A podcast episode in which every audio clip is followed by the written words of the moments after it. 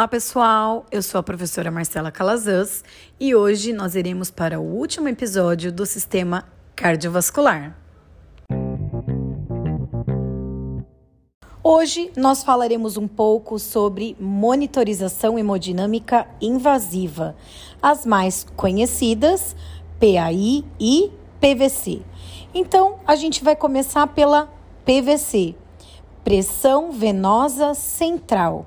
Ele é indicado em casos de pacientes com hemodinâmica instável, uso de droga vasoativa, caso o paciente vá receber grandes quantidades de volumes, o médico passa um acesso venoso central em veia subclávia ou jugular, mais diretamente posicionada em veia cava superior. Por que na veia cava superior, professora?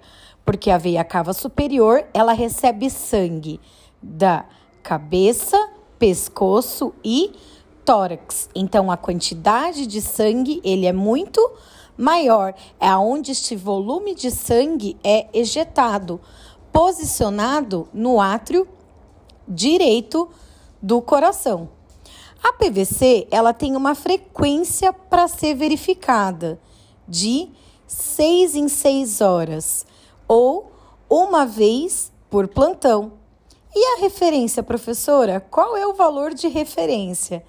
Nós temos a referência de 8 a 12, onde um paciente que tiver uma PVC menor que 8 quer dizer que esse paciente está hipovolêmico.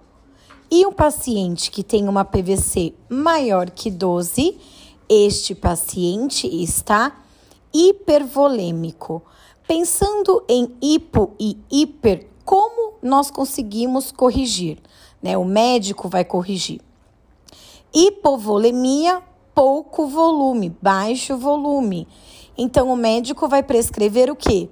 Solução fisiológica e caso esse volume esteja diminuído por sangramento, ele provavelmente vai prescrever concentrados de hemácias ou qualquer outro tipo de hemoderivados. No contexto de uma PVC maior que 12, eu tenho um paciente hipervolêmico, hiper de muito volume, mais volume. Como o médico faz para retirar esse volume a mais? Diuréticos ou, dependendo do caso, acaba fazendo uma hemodiálise. Pensando nisso, quais são os nossos cuidados de enfermagem ao paciente com PVC? Primeiro cuidado, eu preciso lembrar que PVC é via exclusiva e na via da PVC nós não utilizamos clave.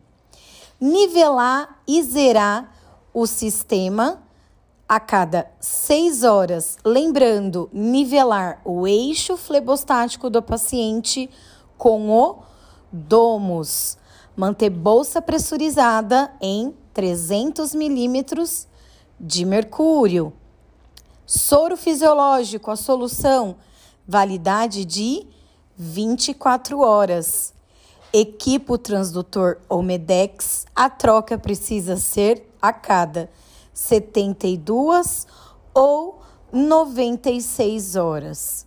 Preciso sempre avaliar a inserção de acesso, se o curativo está limpo, seco, bem aderido.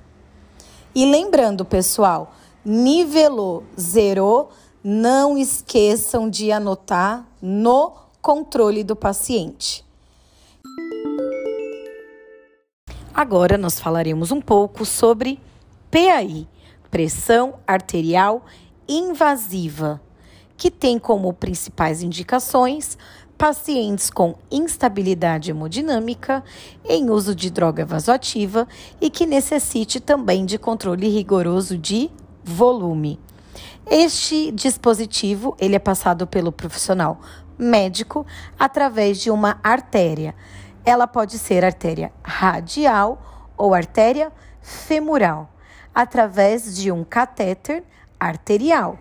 Nós temos o Cook e o Gelco.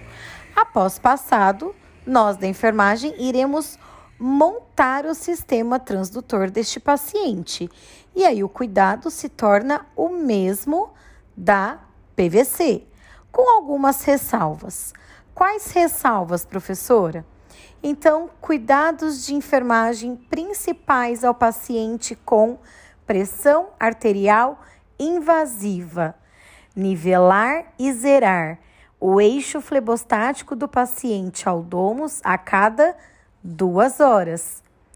Avaliar perfusão periférica, presença de hematomas, extravasamento e sinais flogísticos na inserção.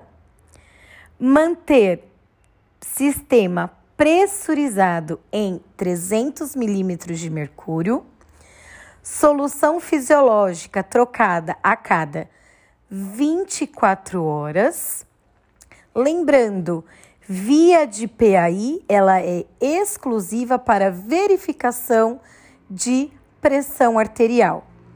Precisamos lembrar, no membro com pressão arterial invasiva, não devemos garrotear puncionar e verificar pressão não invasiva. Com esses cuidados, nós teremos uma boa curva no monitor e com certeza os dados de PA estarão muito mais fidedignos. E para a gente finalizar, qual o valor de referência? Lembrando que pacientes críticos nós utilizamos mais a pressão arterial média. Então, uma referência para paciente crítico, a PAM de 65, 70. E aí, deu para relembrar? Por hoje é só.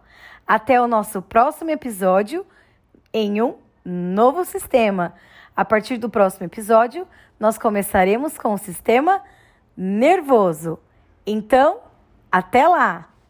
Tchau, tchau!